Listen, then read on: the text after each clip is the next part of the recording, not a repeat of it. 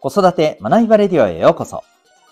親子の個性、社会性の発揮をサポート。未来の勇者、育成コーチの前城秀人です。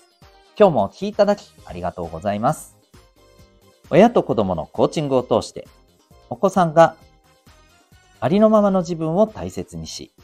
一方で自分の克服するべきところにもしっかりと向き合えるようになる。そんな子育てのサポートをしております。この放送では、共働き子育て世代の皆さんに向けて、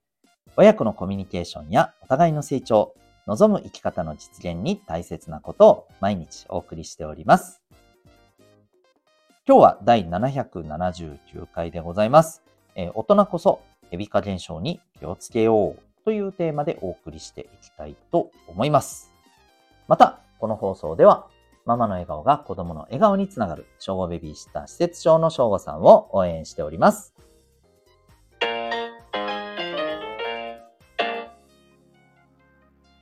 それでは今日のテーマについてでございます。ヘビ化現象。ん？カエル化現象じゃないの？と思われた方、もしかしたらいらっしゃるかもしれませんが、はい、言い間違いではございません。ちなみに、蛙化現象はですね、え今年の、え流行語大賞の、えー、候補にね、はい、挙げられています。ちなみに、蛙化現象という言葉についてはご存知でしょうか、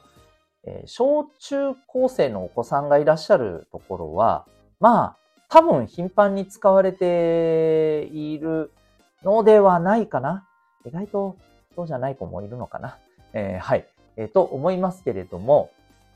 えっ、ー、と、で、ご存知なのかもしれませんけど、いわゆるですね、ふとしたことで、えー、それまで、その、その人に、ものすごく好印象を抱いていたのが、なんか一気に冷めちゃって、もうそこからはなんか逆に、うん、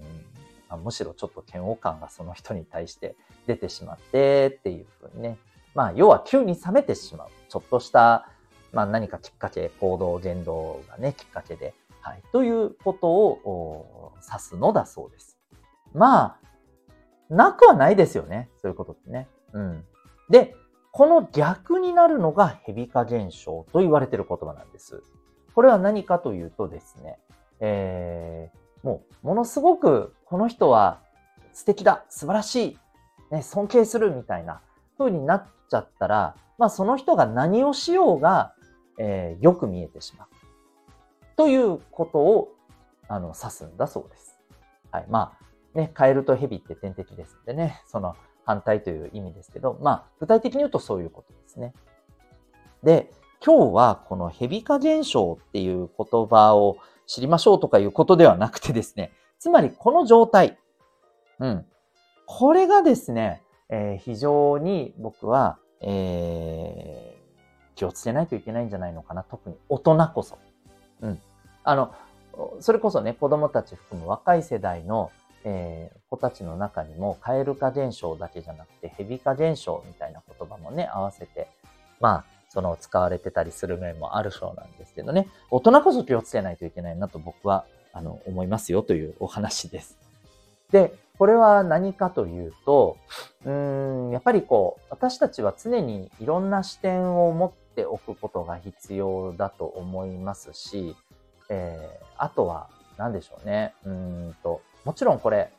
誰が言うか、ね、何を言うかとかよりも、誰が言うかっていうところも、ものすごく重要だとは思うんですよ。うん。これありますよね。同じことを、こう、ね、例えば毎日の、えー、挨拶が大切だっていうことを、あの、同じ人が言っているにしてもですね、えっ、ー、と、まあ、誰が言うかによって、全然影響力は変わってくると。うん。まあよくあるのはね、えー、家族から言われても、なんか全然、ね、うーんって感じなのに、えー、もうめちゃくちゃ尊敬してる、例えば、まあ、先輩みたいなね、えー、人が同じことを言ったら、いや、やっぱそうだよな、大事だよな、とか言って行動するみたいなね。うん。まあ、あったりするじゃないですか、それって。ただ、ただですよ、この、要は人で、えー、ね、誰が言うかっていうのはすごく大切っていうのはわかるんですけど、だからこそ僕が気をつけないといけないという思うのはですね、えー、その人が言ってるから何でもいや、そうだよね。わかるわかる。めっちゃそうだよっていうのは、ちょっと気をつけないといけないんじゃないかなって思うんですね。で、特に、うん、今は、やっぱりこれ SNS でですね、えー、自由に、まあ、ものが言えたりするようになってるじゃないですか。うん。で、えー、やっぱ発信して、えー、承認してもらうっていうことへのね、欲求っていうのは、誰しもそれなりにあると思うんですけれども、で、これ、承認、あの、されることも大事ですけど、これ実は面白いのはね、承認することで承認されるっていう感覚もあるんですよ。うん。これ特に、あの、なんていうのかな。インフルエンサーとファンとの間ではね、よく起きる、まあ、心理状態だったりすると思うんですけれどもね。うん、まあ、尊敬する方、される方、リスペクトする方、される方。要するに、される側が、えー、尊敬してる、リスペクトしてる相手の人に対して、いや、ほんとその通り素晴らしいってやることによって、ね、承認することによって、その人からも、お、自分のことをね、こうやってやってくれて、ありがとうっていうふうに思ってもらえる、つまり承認されることが大切みたいな。こういう心境ってあると思うんですよね。なんとなくわかりますよね。はい。まあこれ子供も大人もあると思うんですけど、えっ、ー、と、特にやっぱりですね、今この発信というところで、え僕すごくやっぱり気になるのはですね、えっ、ー、と、例えば、まあ仲間内とかであったとしてもですね、えー、結構、まあ、僕はこれ個人的にはですよ、えっ、と、なんか特定の、まあ、あの、個人とまではいかなくても、まあいろんな、なんていうのかな、自分がちょっとね、えー、まあ自分の価値観に合わない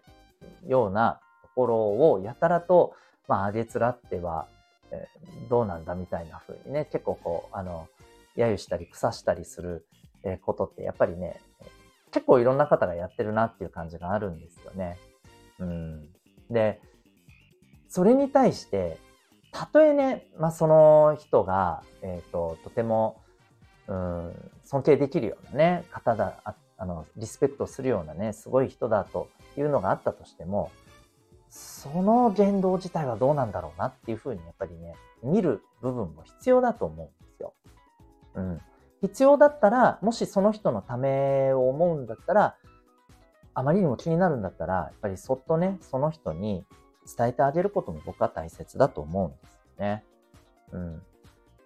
まあ、ということでですね、えー、今日は、このヘビ化現象っていう言葉からですね、えー、まあ、なんというか、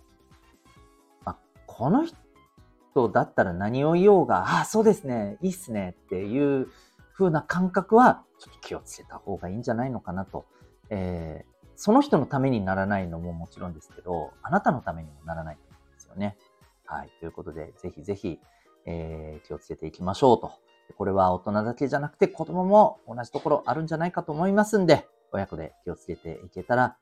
えー、いいんじゃないかとえー、そんなことをふと思ったお話でございました。ということで今日はですね、えー、大人こそエビ化現象に気をつけろというテーマでお送りいたしました。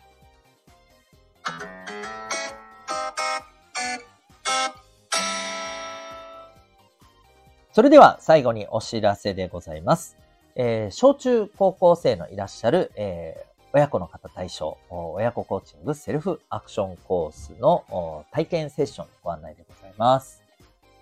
えー、今ですね、えー、お子さん、まあ、学校生活、成績、えー、部活、えいかがでしょうか？